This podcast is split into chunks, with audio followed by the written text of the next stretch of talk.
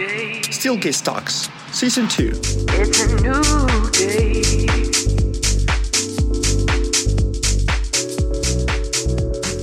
Hola a todos los que nos escuchan en este nuevo episodio de Steelcase Talks. Yo soy Claudia Herrera, estoy a cargo del equipo de desarrollo de nuevos negocios para Steelcase México. Y el día de hoy, en este episodio, eh, está con nosotros Paul Esmeque. Paula, muchísimas gracias por venir. De verdad estamos muy emocionados de tenerte Muchas aquí hoy. Para todos los que nos escuchan, les voy a contar un poquito de Pola. Pola es arquitecta egresada de la Universidad Anáhuac con especialidad en interiores. Cuenta con más de 12 años de experiencia multidisciplinaria liderando proyectos corporativos, hoteleros, residenciales, entre otros. Anteriormente fue directora de interiores en KMD Architects por más de seis años, dos como Project Manager Senior, en donde completó más de 100 proyectos exitosamente. En 2018 eh, funda Estudio Terracota, con el cual es especialista en realizar estrategias con clientes, colaboradores y creativos para hacer realidad proyectos estéticos y únicos que promueven el individualismo, la conexión entre personas y las experiencias significativas. Adicionalmente, bueno, la responsabilidad de Pola ahorita está enfocada en la evolución de Estudio Terracota, encontrando nuevas oportunidades y crecimientos para la firma. ¿Me faltó algo, Pola? No, ¿No? es todo. Perfecto. Muchas gracias por invitarme. Estoy muy contenta de estar aquí. Al contrario, gracias a ti. Pues el episodio de hoy habla un poquito de innovación. Entonces, antes de entrar de lleno al tema, me gustaría escuchar desde tu perspectiva qué relación consideras que hay entre el espacio físico y el desempeño de las personas que trabajan en él. Ok. Bueno, a mí se me hace importantísimo esa relación eh, en cuanto a que el espacio físico te puede ayudar a que tú te sientas mucho mejor y que seas, o sea, que tomes decisiones de ser más productivo, que, que puedas este, ser- estar más contento en el trabajo. Al final, bueno, yo si- siempre digo que la vida está hecha de decisiones, ¿no? Que se toman como por pensamientos o emociones. El espacio no es que me va a hacer feliz, pero me va a facilitar que yo sea feliz. También si yo elijo ser productivo, este, si tengo un espacio de trabajo eh, que me dé todas las herramientas que necesito para realizar las actividades como las tengo que hacer, pues va a ser mucho más fácil que entonces yo pueda ser productivo. Claro. Eh, y bueno, siento que también el, el espacio cada vez cumple una función más importante en cuanto a que ya no, no tenemos que trabajar de la misma forma, sino que también a la hora de tener nuevas formas de trabajo, diferentes actividades, este, nuestros días no son iguales y nuestros trabajos no son este, formales, o sea, no son, no sí son formales, sino no son estáticos. Ujú. Entonces también el espacio tiene que ser flexible y se tiene que adaptar a nosotros. Claro. Oye, ahorita justamente que mencionas estos cambios, claramente en los últimos meses y años se ha dado un cambio interesantísimo en términos de los espacios de trabajo y cómo nosotros trabajamos, ¿no? Te ha tocado con la experiencia que tienes. Sí. Entonces, ¿qué es lo que has visto? ¿Cuáles son, cómo han cambiado las expectativas tanto de los colaboradores como de los de las empresas que se acercan a ti buscando tu ayuda? ¿Qué están buscando? ¿Cómo ha cambiado? Claro. Yo creo que después de toda la pandemia y todo lo que vivimos, la gente empezó a preguntarse más quiénes son y qué quieren. O sea, porque antes no, o sea, a lo mejor se iban por ciertas cosas ya eh, que, que eran porque eran así o este o porque era lo que seguía, ¿no? Entonces, ahorita nos ha tocado que los clientes con los que estamos colaborando saben perfecto qué es lo que quieren, lo que quieren. Y también los empleados, o sea, los, los colaboradores cada vez saben más cómo es que tienen que hacer las cosas para lograr mejores resultados, para ser más productivos, para ser más eficientes. O sea, también ya tienen como más decisión en su haber de decir cómo quieren llevar su día de trabajo, que antes a lo mejor era muy impositivo. Y también, bueno, muy importante es que ahora los niveles, los líderes de cada una de las compañías con las que trabajamos se están replanteando, o sea, además de saber qué es lo que quieren hacer, investigar y darse cuenta de qué, este, qué es lo que quieren, también es este sentido como de reflexionar y replantear, de experimentar, de, de poder, este, pues, traer nuevas ideas a la mesa y que ellos sean más flexibles a, a recibirlo y a poder hacer diferentes cosas para sus empresas. Sí, creo que uno de los cambios más importantes que vemos es justamente cómo, cómo ha- se ha potenciado esta parte humana, ¿no? En el trabajo, desde Sí. ambos, desde ambos perspectivas, ¿no? Del colaborador, como tú dices, que a lo mejor tiene mucho más claro lo que quiere, pero también se ha dado cuenta que es realmente viable compaginar la parte profesional de la parte eh, personal, ¿no? Claro. Y por otro lado, lo que mencionas también del- de, lo- de las empresas, creo que también de entrada se han dado, como que han- tienen un enfoque más humano actualmente y también se han dado cuenta del real valor que tienen las personas en la organización, ¿no? Justamente Sí, decías de esto, sí. de esta parte de generar ideas, el potencial social, ¿no? El capital creativo que tienen las Claro. organizaciones. ¿Tú realmente ves esta diferencia en cómo se acercan a ti los clientes buscando nuevos proyectos? Sí, sí, sí. Buscan, o sea, no solamente retener y, bueno, adquirir y retener talento nuevo después de una situación difícil, sino también cómo consentir a aquellas personas que, este, pues llevan años trabajando como ellos o aquellas nuevas contrataciones y dándoles, este, igual otra vez herramientas o posibilidades de diferentes rubros. O sea, ya, na- ya no es ya no es suficiente nada más tener un escritorio en donde te sientes ocho horas al día y un monitor. O sea, ya tienes que tener, era lo que les decía al principio, que la gente tenga esa decisión de cómo quieren trabajar y cómo quieren llevar a cabo su día. De. Entonces se, se vuelve muy importante darles pues diferentes tipologías, diferentes posibilidades y que cada una de estas actividades tenga su espacio o más bien que ellos dependiendo de sus actividades decidan en qué espacio lo quieren desempeñar. Claro. Y hace ratito comentabas algo muy importante, ¿no? El cómo el espacio realmente te puede ayudar a generar nuevas ideas, ¿no? Y eso Sí. yo creo que nos lleva al tema del episodio, que es la parte de innovación, ¿no? O sea, la verdad es que innovación es una palabra que hemos escuchado desde hace años, Sí. pero yo creo que ahora más que nunca se vuelve súper relevante, ¿no? Porque las empresas obviamente están tratando de mantenerse relevantes, porque además también están en esta lucha de talento que se ha dado súper marcada en los últimos meses. Claro. Entonces, ¿realmente crees que la innovación es un factor que las organizaciones están buscando cuando buscan un nuevo proyecto de oficina? Sí, claro. E innovación, o sea, innovación en varios sentidos, o sea, no nada más en la parte que a lo mejor no, o sea, innovación en cuanto a tecnología, en nuevos materiales, en nuevas formas de trabajo, que es lo que nosotros vemos diariamente y que hemos estado, este, pues estudiando y aplicando a nuestros proyectos, pero también está la parte de innovar tú como persona o tú como empresa a tus colaboradores, este, en el sentido de cómo puedo hacer las cosas diferentes para generar diferentes resultados. Sea, Ujú. hasta replantearse, nos ha tocado, eh, nosotros en, en cada proyecto, en el principio, lo que hacemos es escuchar. O sea, y somos muy, o sea, es algo que nos caracteriza como estudio terracota, escuchar al cliente, ver qué es lo que necesita y después replantear. O sea, hay veces que al principio nos dicen, no sé, necesito un espacio de 100 personas para recepción de facturas.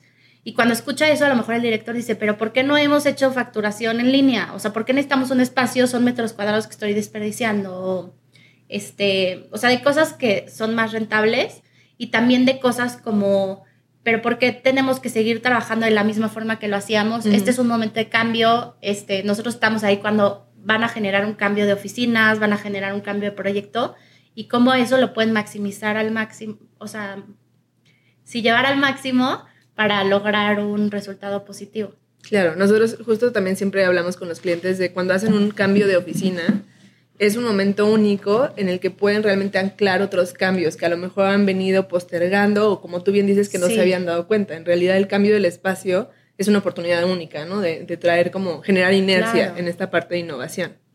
No, y te das cuenta también, o sea, un tema muy importante que también hemos visto y que hemos estado aplicando mucho en los proyectos es el tema de identidad de la marca, o sea, identidad de cada una de las empresas e y cultura cor- corporativa.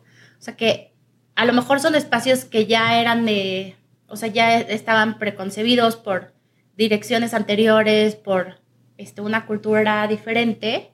Los tiempos también han cambiado y nosotros pues tenemos que replantear eso, o sea, cómo hacer que la organización a través del espacio mejore, conozca mejor la compañía, los productos que maneja, etcétera. O sea, nos ha tocado hasta proyectos en donde hemos utilizado materiales de diferentes este, departamentos dentro de la empresa para que sepan que los manejan internamente. O sea, hay tantas marcas a lo mejor a veces en corporativos o tantas cosas que tú te enfocas en tu área y no ves a la de al lado y no sabes qué está haciendo el de al lado. mientras deberíamos de estar atentos y ver qué están haciendo todos.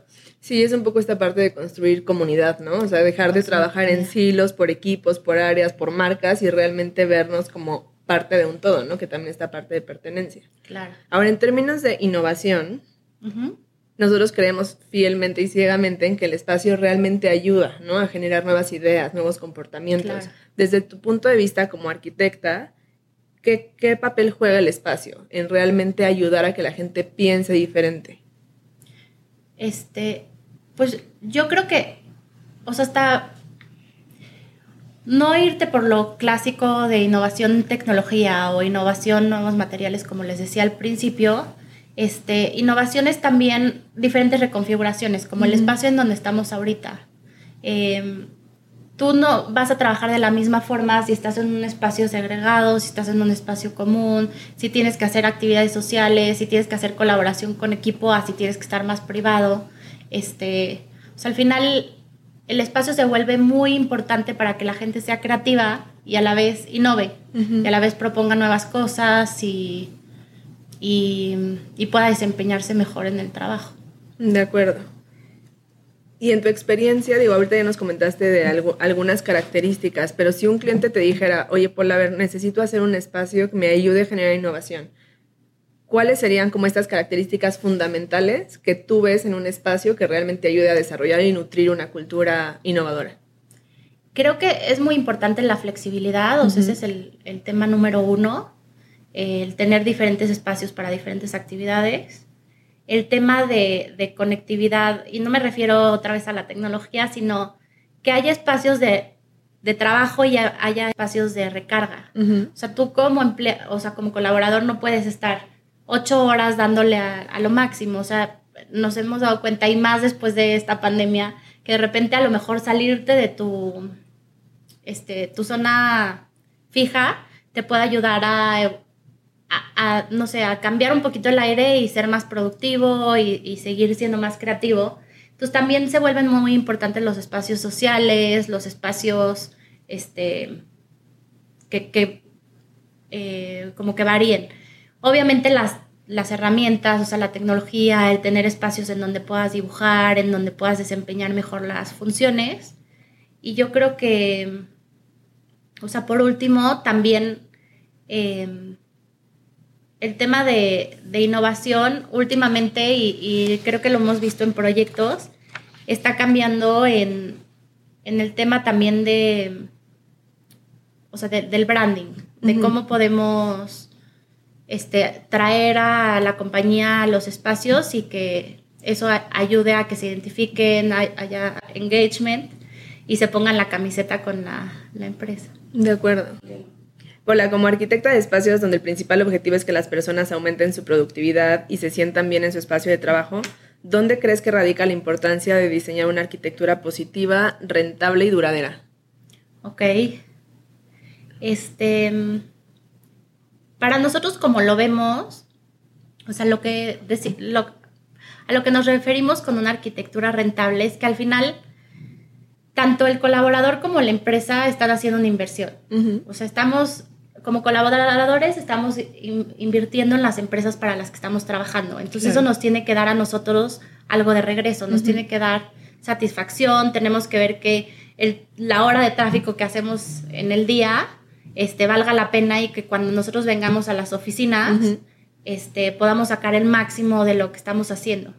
Igual, tanto eh, los líderes o la empresa como tal, tiene que tener un retorno de inversión Ujú. en donde tú este, estés cumpliendo con tus metas y tus objetivos, en donde em, se, se pueda llevar a cabo pues este trueque en donde si a ti te va bien, a mí me va bien, si tú tienes un crecimiento como empresa, nosotros también tenemos un crecimiento como personal. Claro. Entonces a eso es lo que nos referimos con arquitectura rentable. Este, también hay, por ejemplo, este, lo que les decía, flexibilidad de espacios, ver cómo podemos utilizar los metros cuadrados y que no sean oficinas vacías, sino Ujú. sean oficinas que se disfruten, se utilicen y que tengan muchos propósitos. Con lo positivo, la arquitectura positiva, siempre nos, nos referimos a que al final el trabajo y en la mayoría de los casos esperamos que en todos este, te trae mucha recompensa. O sea, tú por el trabajo, este, a veces la productividad te hace ser mucho más feliz, te hace tener satisfacción laboral, te lleva a un crecimiento, a veces hasta trascendencia, ¿no? En, en, muchos de los ámbitos en los que trabajamos. Entonces, este, para lograr todo eso, pues la experiencia que tienes en la oficina tiene que ser positiva, o sea, tienes que tener espacios que faciliten que tú tengas las herramientas para lograr todas estas metas personales y también este, que venir a la oficina pues sea una, una experiencia este, con lo más importante que tenemos como ser humano, que son las conexiones humanas.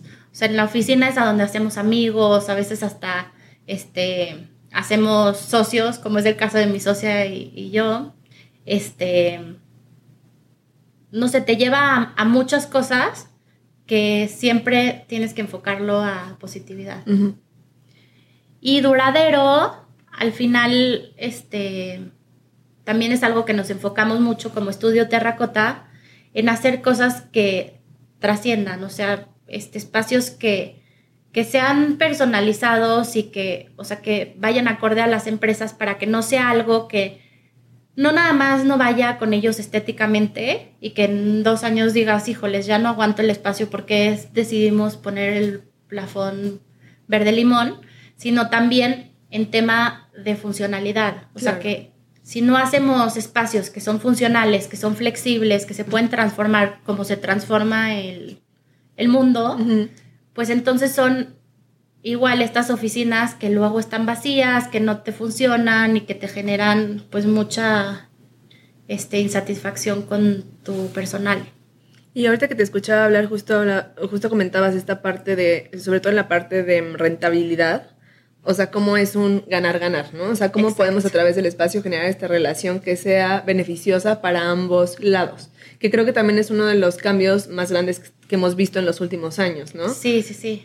¿Cómo logras tú encontrar ese balance, ¿no? Porque de repente es, o sea, pues sigo siendo una organización y tengo que ser rentable, no puedo darle todo lo que la gente quiere, ¿no? Y por otro lado, pues también quiero concentrar a la gente, pero no me puedo desviar de mi objetivo de negocio. ¿Cómo ayudas a tus clientes a equilibrar esta parte del ganar-ganar?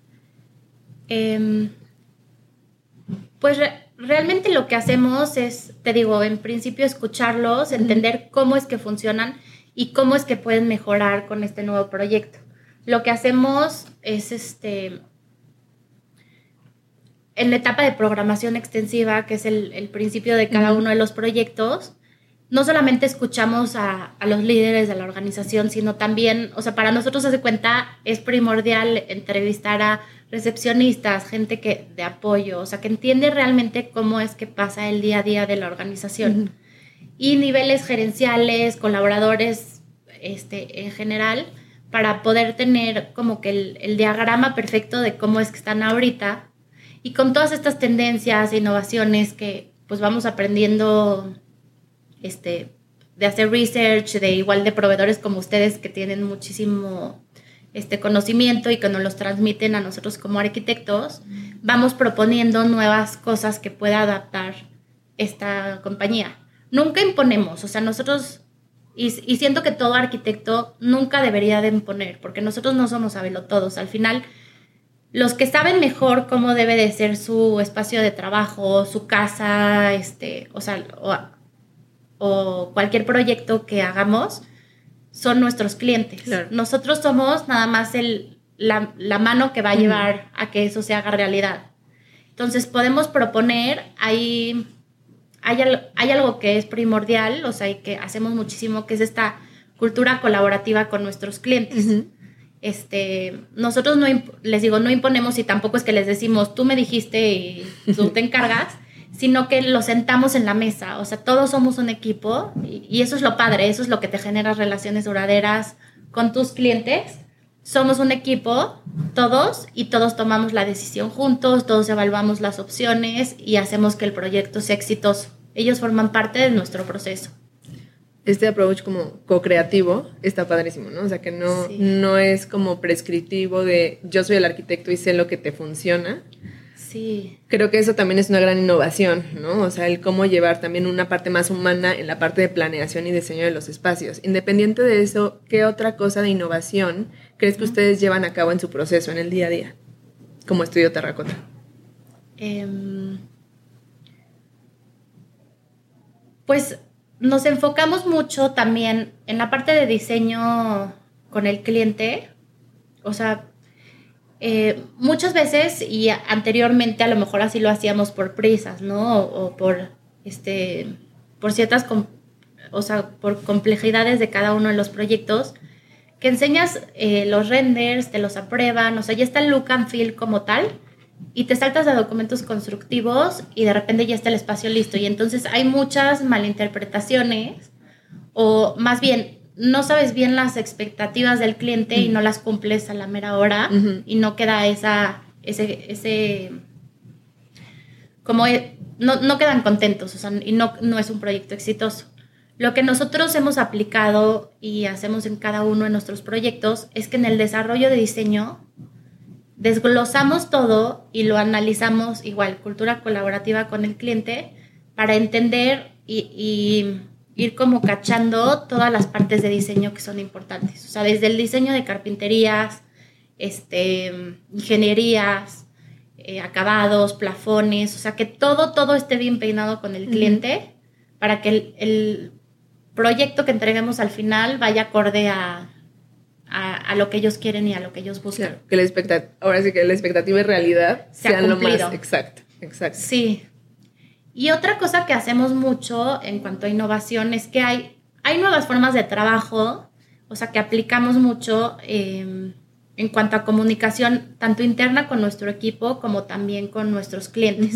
O sea, tratamos de ya evitar el uso de 550 mil mails y, y, buscar nuevas plataformas, o sea, con, con ellos, este, y nuevas formas de trabajo para que la comunicación sea más clara y más objetiva y podamos llegar a procesos mucho más cortos.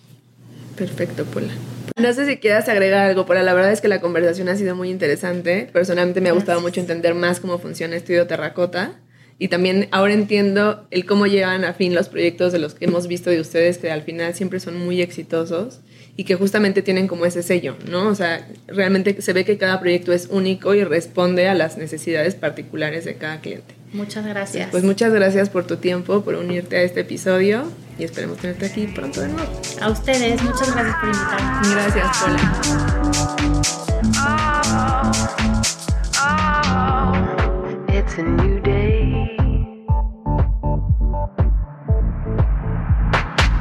It's a new.